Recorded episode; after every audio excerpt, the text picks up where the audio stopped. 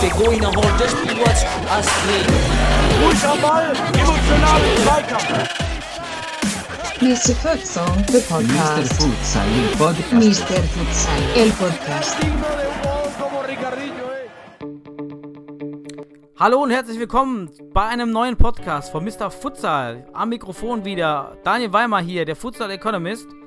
Heute mit einem neuen Spieler oder einem anderen Spieler der Futsal-Nationalmannschaft, ähm, welcher heute Einblicke geben möchte in seine Karriere im Futsal, seinen Weg zum Futsal, seinen, seinen Futsal-Stil als auch die Futsal-Entwicklung im Allgemeinen. Und letzte Woche hatten wir schon Memo Söser und als Ala-Spieler und heute als Pivot-Spieler unser Gast hier dabei. Er ist 30 Jahre alt, hat selber jahrelang professionell, semi-professionell Fußball gespielt und hat dann aber 2018 den Weg in den Futsal gefunden, spielt aktuell beim TSV Weil Imdorf Futsal und hat sogar schon neun Spiele für unsere Futsal-Nationalmannschaft gemacht. Herzlich willkommen, Manuel Fischi Fischer. Servus Daniel, freut mich, dich zu hören. Du, äh, Fischi, äh, ruft man dich ja, habe ich gelernt. Es, es gibt ja so ein Event, glaube ich, das, das kennen einige schon, die dir nahestehen als wahrscheinlich eines in deiner jungen Fußballerkarriere, das Event überhaupt. Und äh, das ist der 12.12.2007, als du im Nou Camp gegen den FC Barcelona im Trikot des VfB Stuttgart aufgelaufen bist, in der Champions League, also auch noch Pflichtspiel. Vielleicht äh, kannst du den Zuhörern erklären, wie, wie deine, deine Jugendkarriere im Fußball war, dass du zu diesem Highlight-Event äh, gekommen bist. Ja, wenn ich jetzt komplett aushole, wird es, glaube ich, einen Rahmen sprengen. Aber ich sag mal so, das lief eigentlich alles relativ äh, geradeaus, sage ich jetzt mal. U15-Bereich, dann relativ erfolgreich nach einer langen Knieverletzung. Ich hatte äh, relativ früh das Pech, einen Kreuzbandriss zu erleiden in der U14. Danach lief es aber, sag ich mal, steil bergauf. In der U16 wurde ich dann Nationalspieler im Jugendbereich, im U-Bereich. Ähm, bin dann zum VfB Stuttgart gewechselt, äh, aufs Internat, durfte dort den Weg bestreiten. Dann ging es relativ schnell weiter, Jugendnationalmannschaft, Europameisterschaften und so weiter. Und habe dann relativ früh mit 16 Jahren den Sprung zu den Amateuren geschafft beim VfB. Da ging es dann auch relativ schnell nach anderthalb Saisons weiter zu den Profis. Ähm, war dann immer so ein bisschen am Pendeln zwischen Amateuren und, und Bundesliga beziehungsweise Profis und ja, war ganz lustig eigentlich. Ich kann mich noch erinnern, hat am Wochenende ein Spiel mit den Amateuren gegen Ludwigshafen Oggersheim, das war die damalige Regionalliga.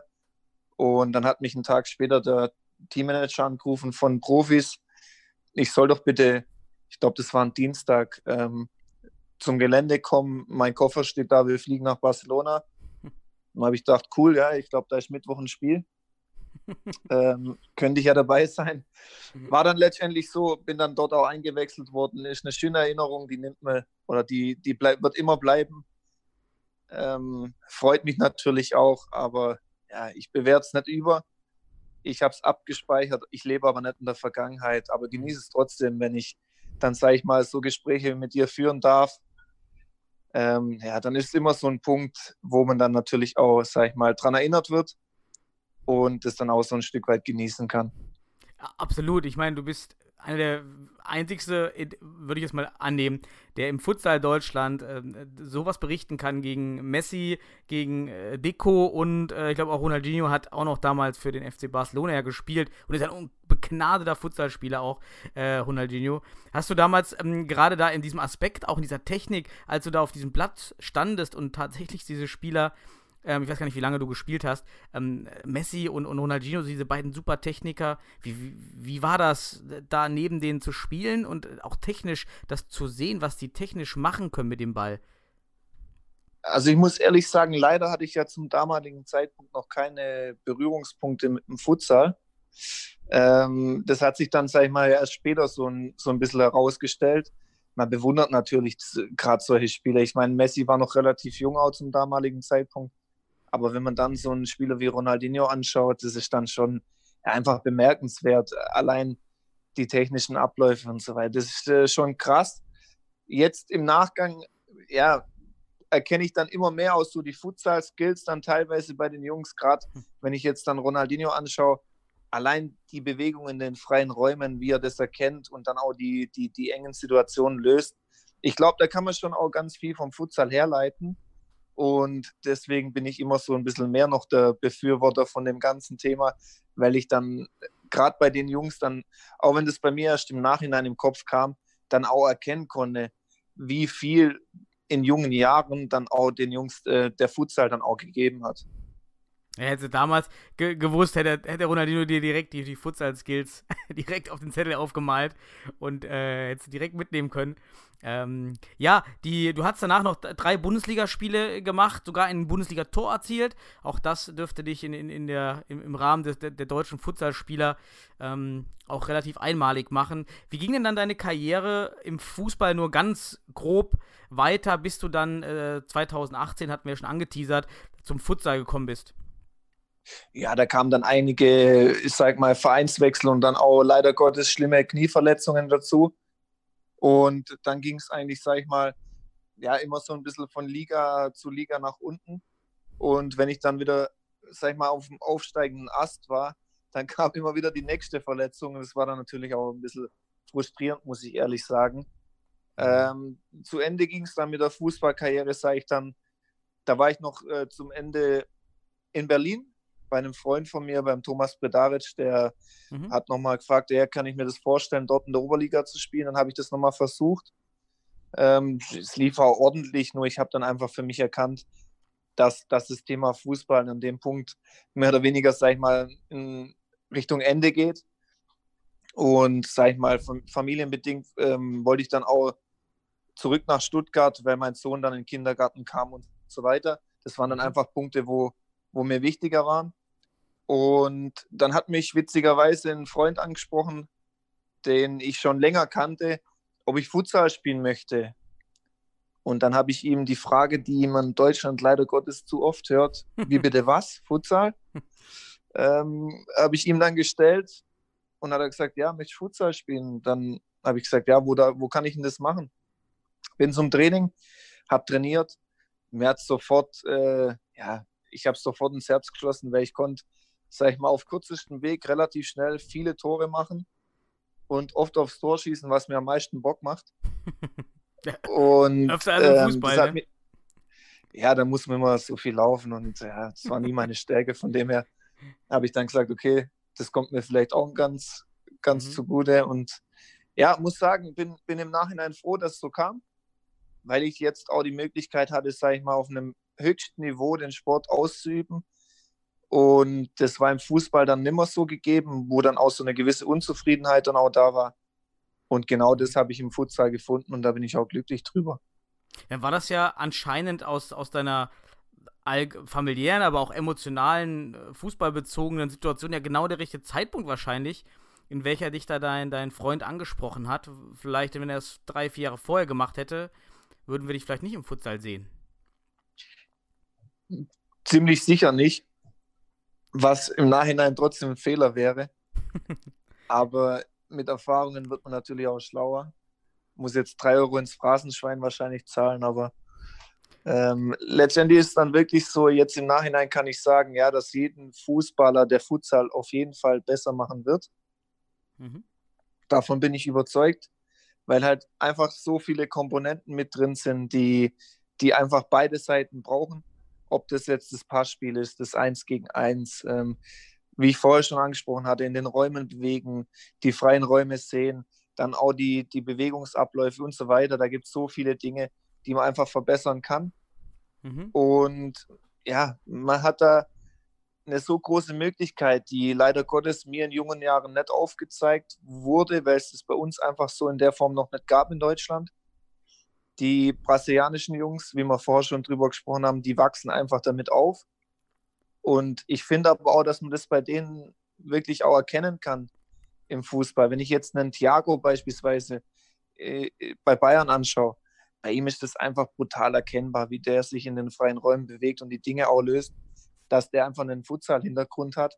Und ich glaube, dass jeder einfach davon profitieren wird und auch schon macht, gerade im Fußballbereich. Und dahin soll es sich einfach entwickeln, meiner Meinung nach. Wie hast du denn diese, diese ganzen äh, Wahrnehmungen, die du gerade aufgezählt hast, die hattest du ja wahrscheinlich beim ersten Training dann natürlich noch nicht. Wie, wie war denn deine, deine ersten Trainingseinheiten in der Halle? Bei welchem Verein überhaupt? Das hast du gar nicht gesagt, bei wem du dann. Wo hast du angefangen? Direkt beim TSV Weil Imdorf? Ja, ja, ich bin direkt Okay. ähm, zu Weilendorf dann auch, ähm, weil mein Freund, der Bessim Lamari, ähm, der ist auch groß geworden beim TSV Weilendorf. Der hat auch mal versucht, Fußball zu spielen. Ich weiß nicht, wie gut es funktioniert hat. Aber der hat es auch mal probiert auf jeden Fall. Und ähm, dann bin ich dorthin. Also es war direkt dann auch, sag ich mal, hatte ich das Glück, zu einem der besten Vereine dann auch zu kommen, hier bei uns. Und ja, da war das Niveau natürlich auch schon relativ hoch. Gerade durch unsere Jungs, die dann aus dem Balkan kommen, die das Spiel dann auch schon, Mhm. sag ich mal, besser kennen wie wir. Der hat ja auch schon direkt den Futsal-Trainer damals auch, äh, der war ja schon. Genau. Der, ne? Genau, da war Alen Lalic dann auch schon da. Mhm. Und ja, also ist ja, sag ich mal, in dem Gebiet dann auch vom Balkan schon auch jemand, der so ein bisschen was mitbringt, der auch einige Spiele für die bosnische Nationalmannschaft dann auch gemacht hat. Und da konnten wir einfach nur brutal davon profitieren. Und es war für mich dann auch inspirierend, äh, mich in einem neuen Feld dann weiterzuentwickeln. War, was, wenn du dich vielleicht zurückentsinnst, so an die ersten Trainingseinheiten, war es so, dass du äh, vielleicht doch irgendwie gedacht hast, ja, mal gucken, ich war, habe ja doch schon viel im Fußball gekonnt und äh, hast dann aber vielleicht noch festgestellt, oh, ähm, das ist ja doch so anders, ähm, das ist ja gar nicht so einfach, wie ich mir das vielleicht so gedacht hätte, sondern das ist ja doch zu, ziemlich anders und anspruchsvoll. Hier komme ich nicht so leicht mit, mein, mit meinen Futsal, äh, mit, seinem- mit meinen Fußballerfahrungen weiter. Also wann hast du so erkannt, ah, hier muss man echt investieren, um diesen Sport gut machen zu können? beim ersten Training. also es war wirklich so, dass ich erst mal im Dreieck gelaufen bin, weil ich schon auch mit der, muss ich ehrlich sagen, mit der Einstellung rein bin, ja, im Fußball ähm, machen mir wenige was vor, ich kann da schon, ich bringe was mit und so weiter. Aber wenn die Jungs dann anfangen mit ihren Bewegungsabläufen und die Parallel spielen und so weiter, also mir war es kurz schwindelig die ersten ein, zwei Wochen, muss ich schon ehrlich sagen bis ich dann auch mal wirklich verstanden habe, wie ich mich defensiv zu bewegen habe. Gerade als Pivot ist das natürlich auch extrem wichtig. Hm. Wenn man da halt rumsteht wie Falschgeld, dann hat die eigene Mannschaft da auch ein großes Problem. Und ich stand halt am Anfang auch, auch ständig vorm Ball Hm. und habe dann auch einfach das Verteidigen nicht verstanden, weil es halt doch was komplett anderes ist wie im Fußballbereich. Und ja, am Anfang war es schwierig für mich, aber das war wiederum dann auch eine Herausforderung, die ich gleich erkannt habe, weil ich gesagt habe, okay, ich habe in einem anderen Gebiet die Möglichkeit, mich weiterzuentwickeln. Und für mich war das eher eine Herausforderung, wie, wie eine Angst oder wie eine, ja, ich, ich habe einfach gesehen, okay, die Jungs sind vielleicht besser im ersten Moment in dem, was sie machen, aber ich kann da auch hinkommen mit dem, was ich so gelernt habe im Fußballbereich. Und das hat mich schon so ein bisschen, ähm, ja, dann auch motiviert, muss ich sagen.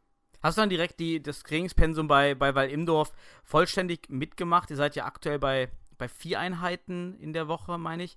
Ähm, wie war es damals oder hast du dann auch direkt, ein, bist du voll eingestiegen? Ich bin direkt voll einstiegen. Damals haben wir noch zweimal trainiert, plus einmal, ähm, sag ich mal, im athletischen Bereich. Aber ich bin dann auch direkt eingestiegen. Ähm, ja, habe dann gedacht, okay, ich versuche das jetzt einfach mal. Lass uns einen Versuch starten. Nach einem Jahr können wir dann immer noch sagen, wir haben es beide versucht und hat nicht funktioniert. Oder es lief dann halt jetzt so, wie es wie es gelaufen ist. Mhm. Und ja, ich habe einfach gedacht, okay, ich probiere das Ganze, das kann mir nicht schaden. Und so haben wir das dann auch abgesprochen gehabt. War die Position, natürlich, du, du warst im Fußball ja auch ähm, Angreifer, offensiver Mann, die Position für dich relativ schnell klar, auch für deinen Trainer, dass du dann auf das äh, Pivot-Spiel gehen sollst? Oder war, du hast einen guten Linken, auch vielleicht dann das Ala-Spiel mal, dich da zu spezialisieren? Wann hat das stattgefunden, diese Spezialisierung auf die Position, die du dann heute spielst? Also als ich die, Raute gesehen habe, war für mich klar, wo ich mich hinzubewegen habe im ersten Moment, weil äh, für mich war das Aller-Spiel immer so ein bisschen mit einem rechten oder linken Mittelfeldspieler verbunden. Das war ich nie. Mhm. Also zu Beginn habe ich dann schon auch, war für mich direkt klar, okay, Pivot, das ist mein Ding. Inzwischen kann ich auch ein Aller spielen, wenn es sein muss. Also das ist nicht das größte Problem, weil ich sage mal so, man muss sich sowieso im Futsal auf jeder Position bewegen können. und sollte wissen, in welchen Räumen man sich wie zu verhalten hat. Das ist jetzt, sage ich mal, nach zwei Jahren nimmer das größte Problem. Aber zu Beginn war für mich eigentlich schon klar, okay, ich möchte gern Pivot spielen. Da, da, wo halt die Buden gemacht werden, denkt man ja auch am Anfang, der, der vorne steht, ist der, der dann Genau. die meisten Buden macht. Am Ende ähm, sind auch die Ala-Spieler, wie du schon sagst, ähm, äh, genauso universell da unterwegs eigentlich. Ähm, und es sind nur Nuancen, wo man sich dann spezialisieren muss. Ähm, aber da haben sich dann direkt 100 Prozent. mit dem, mit dem, äh, den, den Trieb, den du hattest, den, das Tor zu, zu schießen, ist natürlich gut äh, da aufgestellt. Ähm, war es für dich schwer, auf dem Pivot-Spiel zu beginnen, das äh, Spiel mit dem Rücken zum Tor? So aus meiner Erfahrung, viele Fußballer, die kommen, äh, haben eben dieses Problem, dieses sofort aufdrehen. Und ähm, äh, der Pivot ist ja auch stark im Futsal ab, das Spiel erstmal kommen lassen, mit dem Rücken zum Tor stehen. War das für dich komisch am Anfang? Wie, wie, wie war das? Wann hast, wie hast du das dann wahrgenommen, diese, das, dieses Spiel mit dem Rücken zum Tor?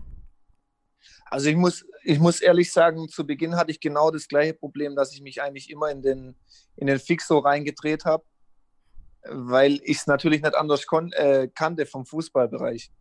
Und ich hatte das Glück, dass ich mit dem Alan Lalic natürlich auch einen erfahrenen Trainer hatte, beziehungsweise der immer noch da ist bei uns im Trainerteam, der mir das wirklich gut vermittelt hat, äh, was, was ich da zu machen habe.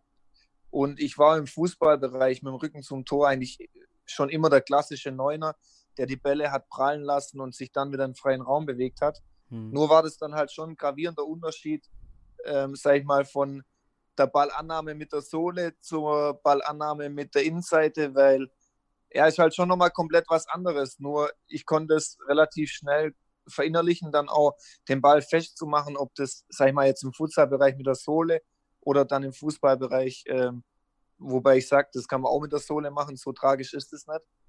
Ähm, war dann schon eine Umstellung für mich, aber ich konnte es dann schon auch schnell verinnerlichen und mir hat es auch, muss ich sagen, extrem viel Spaß gemacht. Dann auch die Verantwortung zu haben, da vorne den Ball festzumachen, dass auch meine anderen Jungs dann auch die Möglichkeit haben, nachzurücken, wie das dann auch ähnlich im Fußballbereich ist. Das, das hat mich brutal motiviert Mhm. und ich konnte es dann auch schnell gut umsetzen, konnte natürlich dann auch am Anfang direkt, ich bin mit Erfolgserlebnissen auch in das Futsal-Thema gestartet, direkt, glaube ich, im ersten Spiel in der Regionalliga mit vier Toren. Es war dann auch einfach schön vom Gefühl her, dass ich gemerkt habe, okay, das funktioniert. Aber es war natürlich eine extreme Umstellung, muss man schon auch ehrlich sagen. Hast du denn zu diesem Zeitpunkt beim Einstieg in den Futsal noch parallel Fußball gespielt? Oder war das wirklich auf Eis? Ich habe damals noch parallel, ja, ja, ich habe damals noch parallel Fußball gespielt. Nur, sag ich mal, stellt es dann terminlich auch gewisse Problematiken Hm. dar, weil dann, sag ich mal, die Futsalspiele samstags sind, die Fußballspiele dann noch sonntags. Ich war eigentlich ununter, ununterbrochen irgendwo unterwegs oder am Ball, was mir jetzt nichts ausmacht, aber es gibt halt auch noch andere Dinge im Leben, die dazugehören, sag ich jetzt mal. Hm. Und ich habe noch gespielt, habe das dann auch noch, sag ich mal, wie lange ging das? Acht Monate, glaube ich, gemacht. Und dann wurde es natürlich durch das, dass der Futsal sich auch weiterentwickelt hatte und die deutsche Meisterschaft dann kam und so weiter, dann war es terminlich auch einfach schwierig für mich. Da hast du jetzt vielleicht ganz gut das Stichwort schon selber gegeben. Futsal-Nationalmannschaft. Wann? 2018 ist ja äh, gerade erst mal zwei Jahre her und du bist dann ja auch relativ schnell in die Nationalmannschaft berufen worden. Wie, wie ging das Prozedere vonstatten? So, wie kamst du da in, die, in das Team rein? Ja, wie ich schon angesprochen hatte gerade. Also ich habe in den ersten Spielen dann relativ gut treffen können in der Regionalliga. Und ähm, dann kam die Anfrage, ob ich mir das vorstellen könnte. Mhm. Und ich muss ehrlich sagen, ich habe mir dann schon auch gesagt, ähm, wenn ich das mache, dann möchte ich es richtig machen. Mhm. Und dann möchte ich auch für die Nationalmannschaft spielen, weil das war schon auch so ein, so ein Reiz, der noch da war für mich. Ich hatte dann schon auch so im Hinterkopf, okay, wenn ich jetzt da anfange im, im Futsal-Bereich, dann möchte ich Gas geben, möchte gucken, dass ich da vielleicht auch noch meinen Teil in der Nationalmannschaft dann dazu beitragen kann. Und dann war auch noch der Zufall, dann, dass die Spiele gegen die Schweiz in Stuttgart waren. Das war dann auch noch so ein, so ein schöner Umstand, der dann noch gegeben war. Und dann wurde ich eingeladen damals. Äh, Der Marcel Losfeld hat mich damals gefragt, ähm, ob ich mir das vorstellen kann. Und für mich war gleich klar, okay, ich möchte es gern machen. Und habe dann auch in Stuttgart mein erstes Spiel machen können. wo das letztendlich dann hingeführt hat und so weiter, das hatte ich damals noch nicht auf dem Schirm.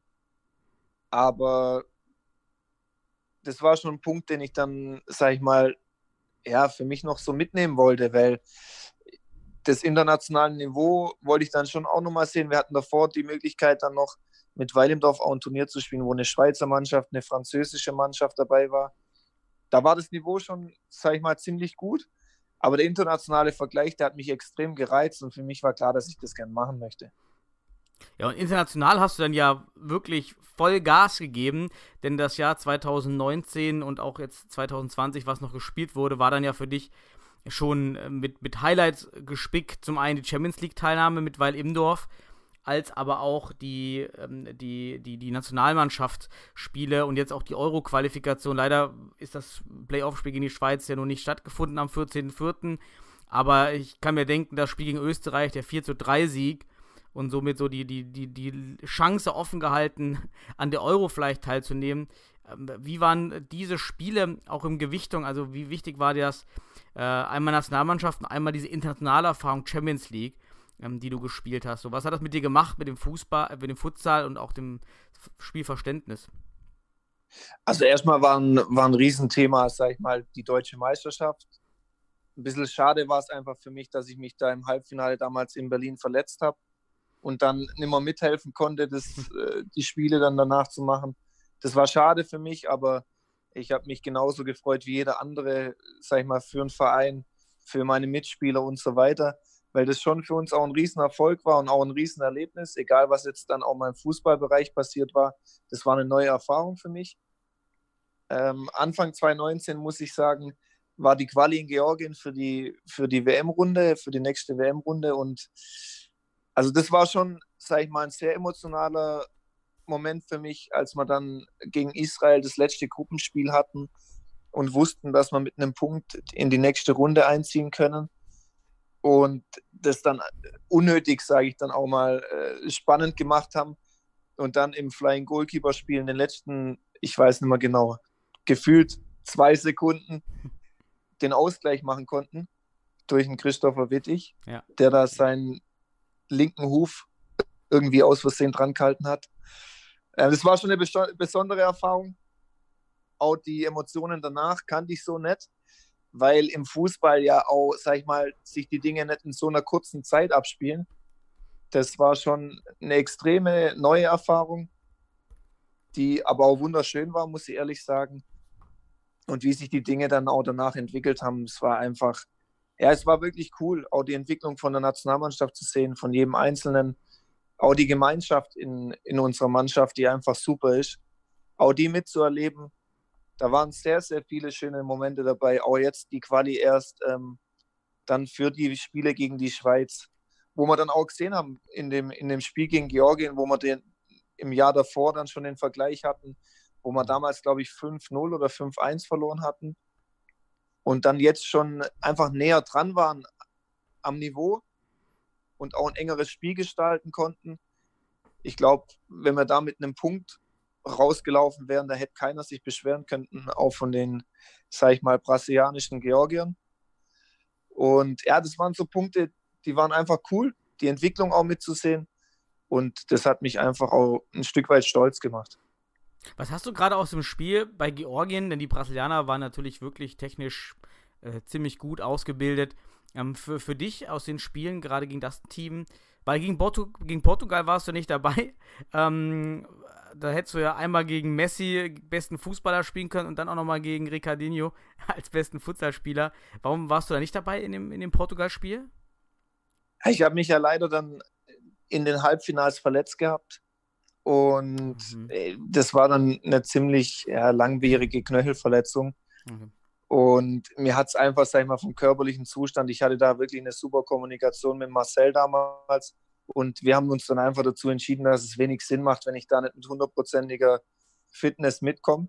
Mhm. Was, was nur sinnvoll war, weil ich hatte dann auch keine Lust, dem Ricardinho hinterher zu laufen oder den anderen Jungs. Ähm, es ist letztendlich so, dass man da zu 1000 Prozent fit sein muss mhm. und auch eine körperliche Fitness mitbringen muss, die, die, sag ich mal, auch an den Punkt kommt, wo die anderen Jungs dann äh, sind vom Gegner, die dann dort ausspielen. Und das war bei mir zum, zu dem Zeitpunkt einfach nicht gegeben. Und dann war das auch einfach nur richtig so.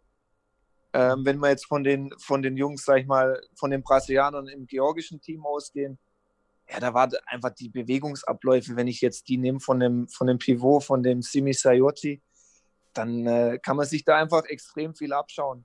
Gerade wenn man aus dem Fußballbereich kommt, ähm, dann ist es schon nochmal bewundernswert, wie sich die Jungs einfach auf dem engen Raum bewegen und wie die auch mit einem Fixo spielen, dann auch vom Gefühl her. Und da versuche ich einfach in jedem Spiel, das ich sehe oder auch mitspielen darf, zu lernen und es dann auch umzusetzen. Und das ist für mich so der Anreiz, die Motivation, die ich da so aus den ganzen Spielen rausgezogen habe. Und so möchte ich das auch beibehalten. Wie, wie, ähm, wie bildest du dich, sagen wir mal, autodidaktisch denn sonst weiter, jetzt außer, wie du schon angesprochen hast, eben bei anderen Spielern zu antizipieren und zu lernen vom, vom Zuschauen? Wie, wie lernst du jetzt außerhalb des Trainings äh, für dich selber ähm, über Videos oder Kommunikation mit anderen äh, Spielern, Trainern irgendwie? Also ich gucke mir äh, schon sehr, sehr viele Videos, gerade von Pivots jetzt an, äh, im Internet oder YouTube-Videos, wie die sich bewegen oder dann auch, sag ich mal, Bewegungsabläufe oder Standards oder Einkicks, dass ich das einfach verinnerlicht, dass es nicht lang dauert, bis ich weiß, okay, wo habe ich mich jetzt hinzubewegen. Dann habe ich jetzt wirklich einen coolen Kontakt knüpfen können zum chinesischen Nationaltrainer, Futsal-Nationaltrainer, der auch im Fußballbereich ähm, tätig ist, ähm, der mir da auch, sag ich mal, so ein bisschen seinen Input gegeben hat, was ich sehr interessant finde, wo man auch so ein bisschen das Umsetzen vom vom Futsalbereich in den Fußballbereich sehen kann. Das sind so Dinge, wo ich dann, sage ich mal, den, beispielsweise Instagram als Kanal nutze, wo man dann einfach sich so ein bisschen connecten kann. Und das ist einfach für mich brutal interessant, weil ich auch, sage ich mal, selber noch nicht weiß, wo mein Weg nach der aktiven Karriere hinführen wird. Und ich möchte einfach nur lernen und aufsaugen und mich dann auch einfach austauschen, weil ich der Meinung bin, dass, äh, da kann jeder nur gegenseitig voneinander profitieren. Hast du bei den beiden bei den beiden Trainern, die dir hauptsächlich Input geben für dein Spiel, äh, Marcel Losfeld und äh, der Trainer eben in Weil Imdorf damals mit äh, Adam Lalic und jetzt der neue Trainer. Wer, wie ist der Unterschied gerade ähm, zu Marcel Losfeld? Zwei völlig unterschiedliche Schulen, ja, die Balkanschule einmal und Marcels ja holländische Schule, sag ich mal. Ähm, wie, wie, wie siehst du die beiden Systeme, die beiden Spieler, die Ansätze für dich als Pivot vor allen Dingen?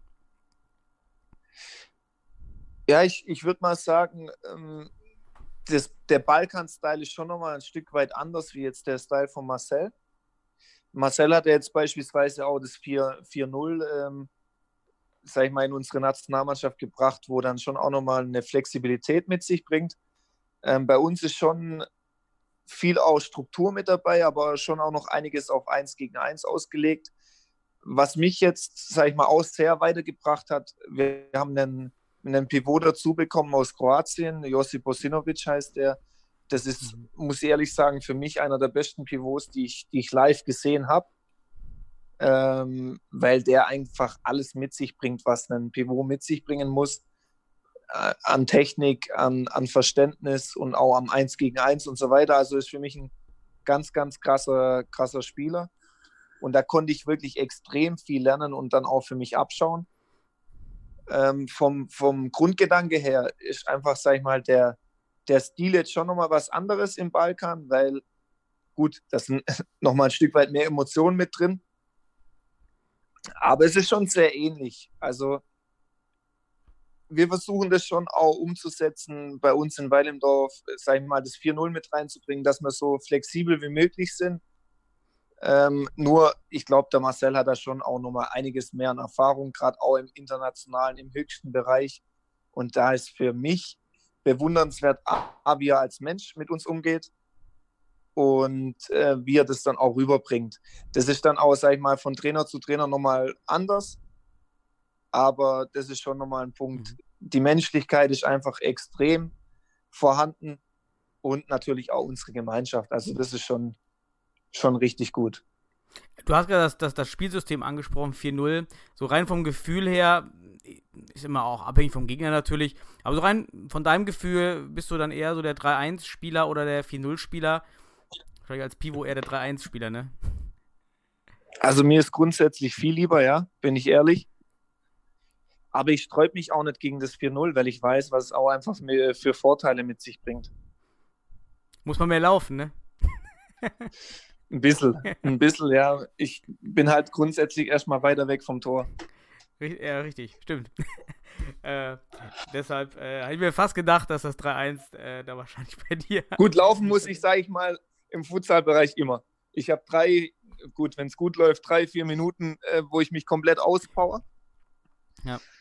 Und wenn ich das dann auch wirklich mache, muss ich runter von der Platte. Das ist einfach normal. Sonst habe ich auch meinen Job nicht zu 100% erfüllt. Das ist letztendlich so. Mhm. Und ob ich das im 4-0 oder 3-1 mache, ist letztendlich, sage ich mal, auch situationsbedingt egal. Ähm, es gibt ja so viele Varianten, ob, ich, ob das jetzt, sage ich mal, beim, wenn der Torwart einen Ball hat oder sonstiges. Also grundsätzlich ja, ist mir das Pivotspiel einfach lieber, weil ich es liebe. Ich mag es, den Ball festzumachen, abzulegen, Richtung Tor mich zu bewegen. Aber es gibt natürlich auch gute Möglichkeiten im 4-0. Ja. Die, vielleicht als letzter, als Abschluss zu dieser, zu dieser Thematik der Nationalmannschaft. Du, du warst ja auch in, in der, im Fußballbereich in der U17 äh, ziemlich erfolgreich damals mit, also die, oder die U17 damals, ähm, während du dort gespielt hast, auch in der U19 hast du, meine ich, gespielt und warst auch mit, mit Spielern wie eben Toni Groß, Marco Marin, den Bender-Zwillingen, Hövedes, Boateng ähm, unterwegs in den Nationalmannschaften, also hast dort viel erlebt. Aus, aus Blick oder aus deiner Erfahrung eben von der Struktur und der Organisation hinter der Jugendnationalmannschaft damals und der Futsal-Nationalmannschaft aktuell. Wo würdest du sagen, steht die Futsal-Nationalmannschaft aktuell? Also würde ich sagen, dass es auf einer Ebene steht. Organisation, Struktur und so weiter kommt da, also wirklich, das ist eine Stufe. Uns fehlt es da wirklich an gar nichts. Ähm, ob das jetzt äh, am, am Team drumherum, wir haben immer einen Arzt dabei, einen Physio, also auch Top-Jungs, also Top-Qualität dann unser Teammanager, der da sehr, sehr gut, äh, gute Arbeit macht und so weiter. Also da fehlt es uns wirklich an gar nichts. Das ist auch von, vom Niveau her genau gleich. So soll es meiner Meinung nach aber auch letztendlich sein, weil wir bewegen da uns sportlich auf dem höchsten Niveau. Und ja, bin aber auch froh drüber und äh, habe das, wenn ich ehrlich bin, vielleicht nicht ganz so erwartet, aber es ist wirklich genau auf einer Linie. Es ist wirklich schön zu hören, auch aus jemandem, der, der beide Seiten eben kennt das so zu transportieren, weil das vielleicht auch nicht jedem bewusst ist, dass die Nationalmannschaft schon auf diesem Niveau eben aktuell schon agiert, auch wenn der sportliche Erfolg natürlich ein anderer ist, aber die Kosten und die, die, die Prozesse, die im Hintergrund laufen, sind dann ja trotzdem so intensiv, ähm, die, die man da erstmal ja, reinstecken muss. Und das ist natürlich äh, gut zu hören für unsere Entwicklung. Die, äh, Paul Schumann war auch mal dein Trainer, kann das sein? mein Trainer direkt nicht. Der war damals, glaube ich, in der U16. Also ich kenne ihn ja. Also wir hatten damals im U-Bereich mehrere Reisen nach Doha, immer ein Wintertrainingslager. Da war der jüngere Jahrgang dann auch immer mit dabei. Und ich kenne ihn. Er war ja auch mal der erste offizielle äh, Nationaltrainer der Futsal-Nationalmannschaft als, als, als Head der, der am Technik äh, dann übernommen von Daniel Gerlach und Wendelin Kemper. Aber ähm, gut, ich hätte gedacht, ihr hättet vielleicht äh, intensiveren Kontakt gehabt und somit vielleicht dann nochmal äh, später ausgetauscht über Futsal, aber dann wird das wahrscheinlich nicht der Fall gewesen sein. Nee, das gab es jetzt in der, in der Form noch nicht. Vielleicht kommt es ja noch, ich weiß es nicht. Äh, letz, letzter, letzte Frage vielleicht zu dem technischen Aspekt, bevor ich nochmal zur, zur allgemeinen Futsal-Thematik äh, mit dir äh, sprechen möchte, der äh, vielleicht auch für die Spieler da draußen, die jetzt zuhören, der, der Pivot-Spieler, hm, habe ich einige Videos gesehen und, äh, von Spielern, die sagen, also der Pivot-Spieler braucht eben keine 20, 30 Tricks überspitzt gesagt, sondern eigentlich nur zwei Tricks, die er perfektioniert, um eigentlich die, die Unsicherheit beim Verteidiger max zu maximieren und ähm, damit gut zu sein. Hast du für dich ähm, bestimmte Tricks finden, äh, Bewegungsabläufe, die du jetzt für dich erkannt hast, die ziemlich perfekt für dich funktionieren, effizient sind, die du vielleicht empfehlen kannst aus deiner Erfahrung jetzt? Also was ich ganz gerne mache, ich hoffe jetzt nicht, dass zu viele Fixos zuhören, aber ist halt dann letztendlich, muss ich es noch besser machen. Ähm, wenn ich jetzt, sage ich mal, auf der rechten Feldhälfte angespielt werde und ähm, dann auch den Ball festmachen kann mit dem rechten Fuß, dass ich mich einfach direkt auf meinen linken starken Fuß aufdrehe und dann auch einen Abschluss suchen kann. Mhm. Also das klappt eigentlich immer, muss ich ehrlich sagen, weil da auch keiner damit rechnet, dass ich direkt, ähm, sag ich mal, über meine rechte Schulter aufdrehe. Mhm. Das ist jetzt so ein, so ein ich möchte es gar nicht Trick sagen, das ist eigentlich eher ein Bewegungsablauf, den ich so verinnerlicht habe. Groß mit Tricks, muss ich ganz ehrlich sagen, arbeite ich gar nicht äh, groß, weil ich bin nicht so der trickreichste Spieler, auch in der Position. Ich denke, natürlich gibt es da Bewegungsabläufe, ich mal, eher, wo, wo einem da weiterhelfen. Aber wenn man mit dem Rücken zum Tor steht, dann äh, gibt es da nicht so viele Möglichkeiten, sondern den Ball festmachen. Was ich wirklich gerne mache, wie ich schon angesprochen habe, mich dann einfach schnell aufzudrehen über die rechte Schulter, wenn ich merke, okay, ich habe jetzt keine Möglichkeit abzulegen oder einen, einen Mitspieler einzusetzen, dass ich mich schnell aufdrehe über die rechte Schulter und einfach einen Abschluss suche. Wie, wie, wie ist deine, deine Beinstärke ver verglichen links-rechts, im Prozent? Was würdest du sagen? Von der Stärke? 110 oder so. Nein. Also, ich kann mit rechts schon ausschießen, aber der linke Fuß ist schon klar der stärkere. Also muss man offen und ehrlich sagen, ob man das jetzt ein Prozent runterbrechen kann, will ich gar nicht selber. Aber ja, natürlich brauchen wir beide Beine. Ich arbeite auch dran, dass der rechte, sag ich mal, jetzt da nicht zu sehr hinterherhängt. Aber der linke ist schon, ja. Der, der Verteidiger muss besser. ja auch einfach nur einmal merken, okay, er könnte theoretisch auch mit rechts. Und das reicht eigentlich ja schon aus Unsicherheit aus Verteidigersicht, dass man beide Seiten abdecken muss in einem bestimmten. Ja, man Bereich, sollte ne? da halt eine, eine gewisse ja, Flexibilität einfach drin haben, dass man sich dann vielleicht auch mal über die linke Schulter aufdreht und einfach einen Abschluss sucht, wie du schon ansprichst, dass man dann ja einfach nicht berechenbar ist in dem Bereich. Nur es geht halt, sag ich mal, erstmal darum, als Pivot das, den Ball festzumachen und dann den Jungs, die dann dahinter auch schon den Aufbau, sag ich mal, mitgestalten, dann die Möglichkeit zu geben, dass sie nachrücken. Und wenn ich die Möglichkeit dann habe, aber auch ins 1 gegen 1 zu gehen gegen Fixo, dann versuche ich das natürlich auch. Aber da müssen jetzt nicht äh, zehn Übersteiger oder sonstiges dabei sein, sondern ich versuche einfach den schnellsten Weg zum Tor zu finden und dann auch einen Abschluss zu suchen, wäre das für mich das Effektivste. Ich würde dann mal wegkommen, da haben wir jetzt viel geredet über Technik und auch dein, deine Karriere. Das haben wir, glaube ich, jetzt echt ganz gut schon beleuchtet. Und noch so ein bisschen was allgemein über Futsal. Vielleicht auch gerade, weil du deine Erfahrung hast aus der Vergangenheit. Und da vielleicht der, der Einstieg in die Thematik, warum, warum braucht er oder braucht er es und wenn ja, warum der Fußball den Futsal? Ja, ist eine komplexe Frage, die ich mir auch oft gestellt habe. Leider Gottes erst nach meiner Fußballkarriere.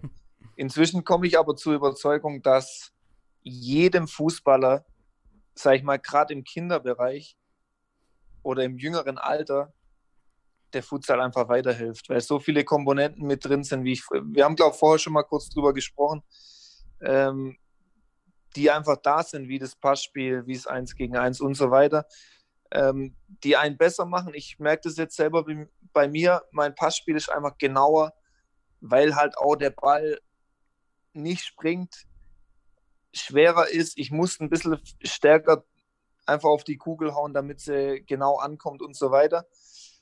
Ähm, jeder Spieler meiner Meinung nach wird besser. Ich will damit nicht sagen, dass jeder Futsaler ein guter Fußballer ist oder andersrum. Das muss jeder für sich selber herausfinden. Aber ich bin einfach kein Fan davon, von den sinnlosen Hallenturnieren im Winter. Ähm, bei den Kids, sage ich jetzt mal, oder bei den Junioren äh, im U15, 14, 13 oder auch, sage ich mal, U16, 17, 19 Bereich, wo dann einfach, sage ich mal, Jungs, die schon weiterentwickelt sind, körperlich, dann im Vorteil sind, den Ball gegen die Bande schießen, rennen, sich körperlich durchsetzen und dann einen Abschluss suchen, sondern ich bin ein Freund davon, das fußballerisch zu lösen. Und ich glaube, dass es auch die Zukunft sein sollte. Was hältst du dann aus der, aus der Argumentation heraus von, von dem Modell, was in Spanien zum Beispiel auch benutzt wird, dass, dass Kinder eben bis zum bestimmten Alter, 12, 14, je nachdem, äh, Futsal primär spielen und dann erst sich die zwei Karrierewege ge geöffnet werden oder die zwei Karrierelaufbahnen, nennen wir es, gegeben werden, entweder die Futsalkarriere oder dann eben diese Fußballkarriere voranzutreiben. Wie würdest du dazu stehen, dass man das auch in den Fußballvereinen in Deutschland vielleicht erkennt und das mit anbietet? Also ich bin großer Fan davon. Wir waren ja erst in Spanien, in Barcelona und haben uns dort, sage ich mal, auch einfinden dürfen in der Futsalwelt vom, vom FC Barcelona. Es war für mich auch eine interessante Erfahrung, muss ich ehrlich sagen. Und ich glaube halt einfach, dass das eine das andere nicht ausschließt, weil warum soll jetzt ein Fuß, ein, ein Junge, der 14 Jahre alt ist äh, beispielsweise, uns vielleicht körperlich nicht in dem Moment schafft im Fußballbereich und dann sagt, ich äh, bewege mich jetzt erstmal, sag ich mal, zwei Jahre im Futsalbereich, warum soll der den Sprung nicht wieder auf die andere Seite schaffen? Also ich schließe das nicht aus. Ich sehe das einfach nicht, weil ich einfach eine brutale Entwicklung, wie ich schon angesprochen hatte, in den einzelnen Komponenten sehe. Und ich der Überzeugung bin, dass es auf jeden Fall weiterhilft. Und ich habe so das Gefühl, dass in Deutschland oftmals ja das Thema da ist, ja, Futsal schließt irgendwo was aus und ähm, man hat ja dann nicht die Möglichkeit, äh, also das ist so ein Gegeneinanderspielen. Ich, soll, ich bin der Meinung, man sollte schon auch das Füreinander sehen, dass das eine das andere nicht ausschließt. Und dahin müssen wir kommen. Ich bin ein großer Fan davon.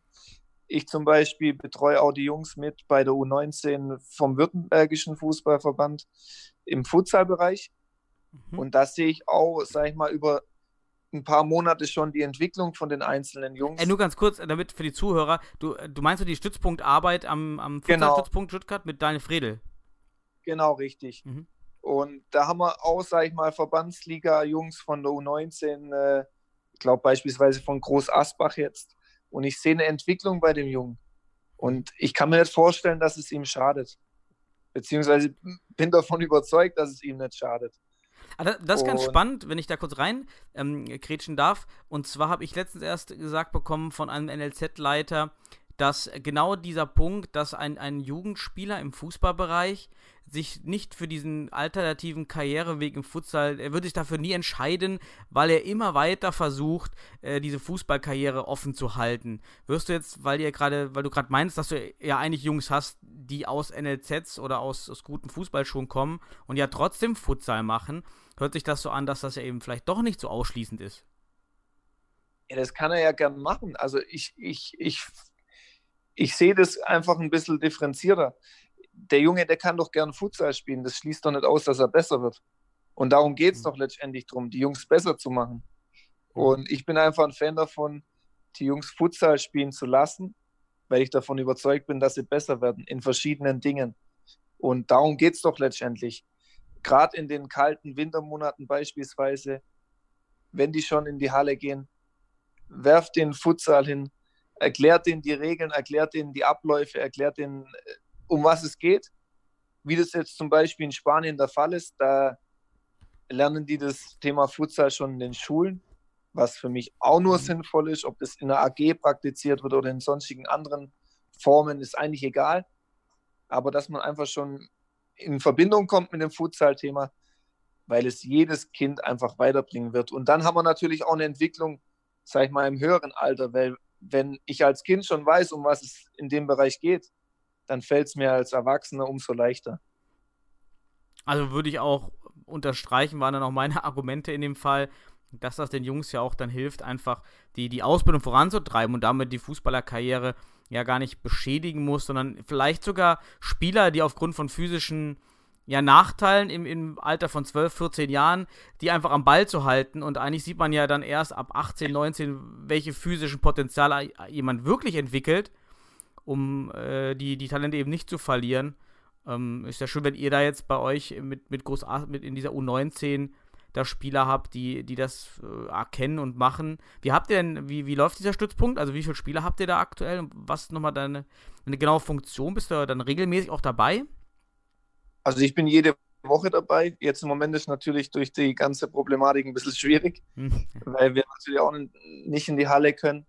Aber wie du schon angesprochen hast, ich bin da mit Daniel Fredel jeden Montag und wir haben da zwischen 18 und 20 Jungs in verschiedenen Altersgruppen und versuchen da einfach den Jungs das Thema näher zu bringen. Und ich finde es auch super, dass wir da jetzt beim letzten Landesauswahlturnier in Duisburg dann eine Mannschaft dabei hatten, die dann aus den Stützpunkten bestand.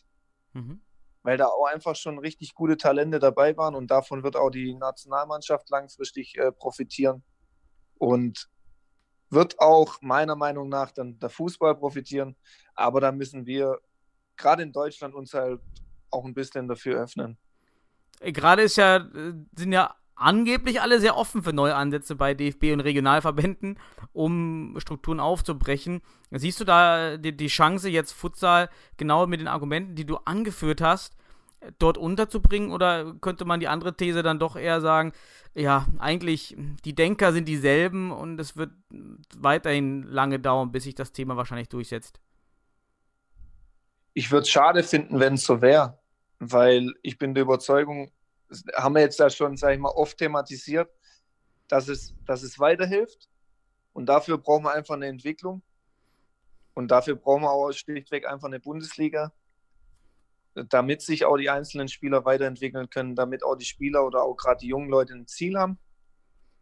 Und ich bin einfach nur ein Befürworter, dass das Ganze so kommen wird und hoffe es auch einfach nur, weil äh, wenn wir jetzt dann, wir hatten ja vorher das Thema Spanien schon, also die sind ja auch nicht ganz blöd dort und die machen ja das Ganze auch nicht umsonst schon seit Jahren dort. Ähm, weil wenn das keinem was bringen würde oder nicht weiterhelfen würde, dann wäre das ja auch schon abgeblasen worden, sage ich jetzt mal. Und ich hoffe einfach, dass da bei uns, sage ich mal, ein Umdenken kommt und dass das ähm, ja einfach vorangetrieben wird. Ja, da hast du auch schon das gute Stichwort jetzt zu meinem letzten Punkt hier auf meiner Liste gegeben, eigentlich. Futsal Bundesliga. Was, was denkst du, was, wie disruptiv wird diese Bundesliga äh, für den Futsal sein? Vielleicht positive Aspekte, aber auch vielleicht Aspekte negativ, vielleicht Sachen, die wir verlieren, die wir noch jetzt haben, aber durch die Bundesliga vielleicht verlieren. Also, wenn ich jetzt das erste, also das letzte Thema aufgreife, verlieren. Also zu verlieren gibt es meiner Meinung nach nicht viel, außer wir ja, verzetteln uns da irgendwie in, in, verschiedenen Weisen. Also es muss schon eine klare Struktur da sein, dass wir einfach wissen, okay, ähm, wir bewegen uns ähm, mit einem gewissen Etat. Es darf uns einfach im, im, ersten oder im zweiten Jahr keine Mannschaft aus finanziellen Gründen beispielsweise wegbrechen. Mhm. Es muss klar definiert sein, wie das Ganze abläuft. Sonst gibt es eigentlich, sag ich mal, aus, wenn ich jetzt aus Spielersicht spreche, gibt es nichts Negatives, weil jeder Spieler wird nur von den Spielen auf höherem Niveau profitieren. Wenn man natürlich jetzt weiterdenkt aus, aus ähm, Vereinssicht oder Verbandssicht, ja, dann gibt es da schon verschiedene Themen, die ich nachvollziehen kann, die dann auch ein, vielleicht ein paar Problematiken mit sich bringen. Aber ich hoffe einfach als Spieler, dass das Ganze kommen wird, auch so wie es besprochen ist oder angesprochen ist, weil äh, es gibt einfach auch ganz, ganz viele Jungs, die schon jahrelang auf das Thema hinarbeiten. Ähm, ich bin jetzt, sage ich mal, seit zwei Jahren dabei. Mich würde es schon auch, sage ich mal, treffen, wenn das jetzt nicht so kommen wird. Aber da gibt es andere Jungs, die schon viel, viel länger dabei sind wie ich, die sich das einfach nur verdient haben, dass das Ganze kommt, dass wir jedes Wochenende ein Spiel auf höchstem Niveau kriegen.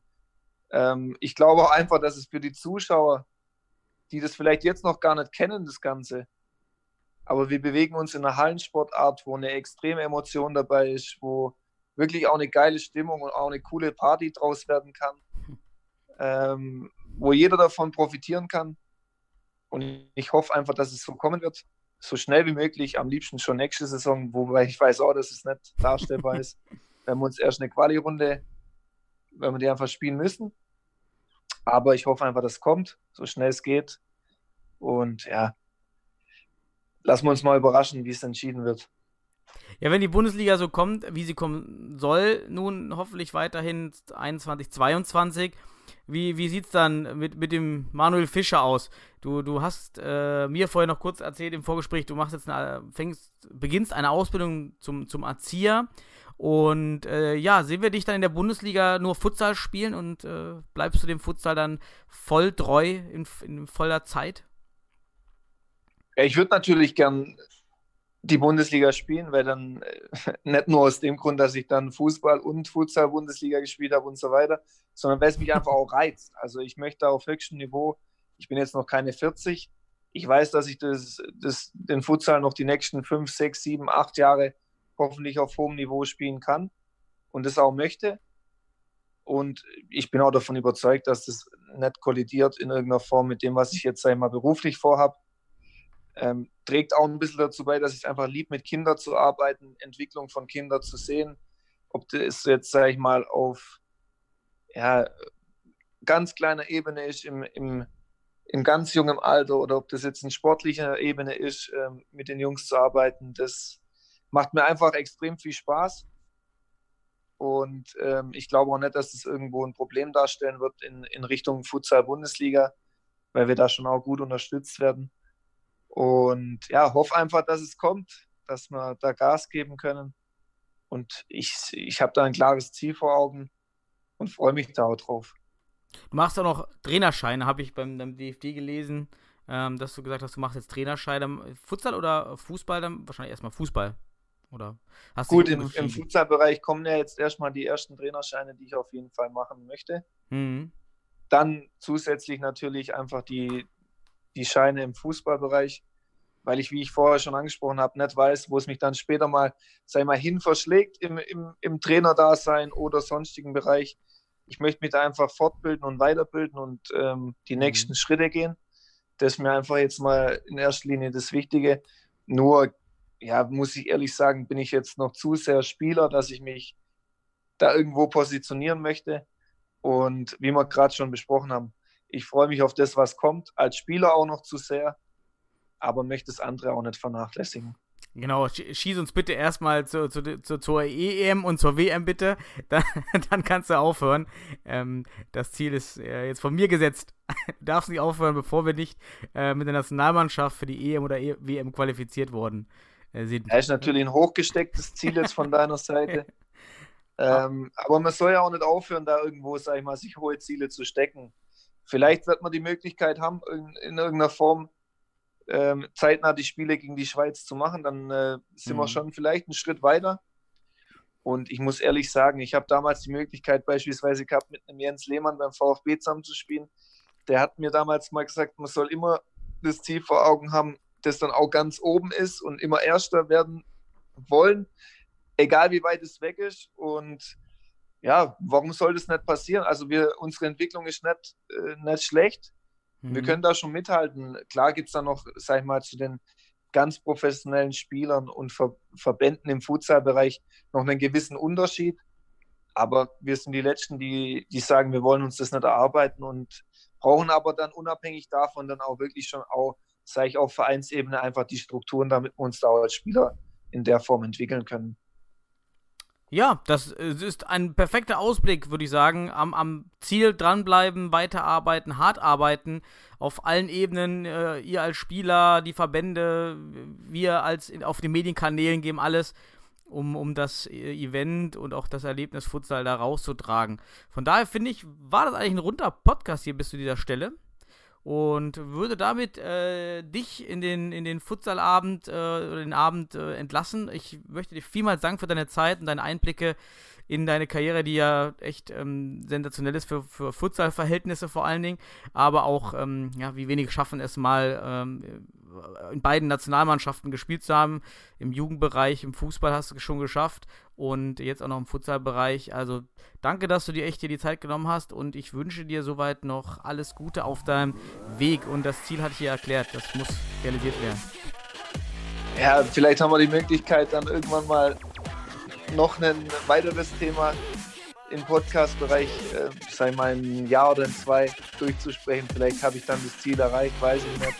Aber ich, ich halte es mal im Hinterkopf, gebe mein Bestes und ähm, dank dir. Und ja, gucken wir mal, wo es uns hin verschlägt, sage ich mal.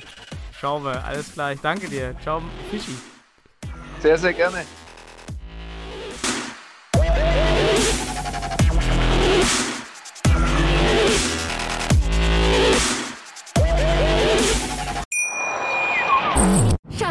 Ich bin neu verliebt. Was?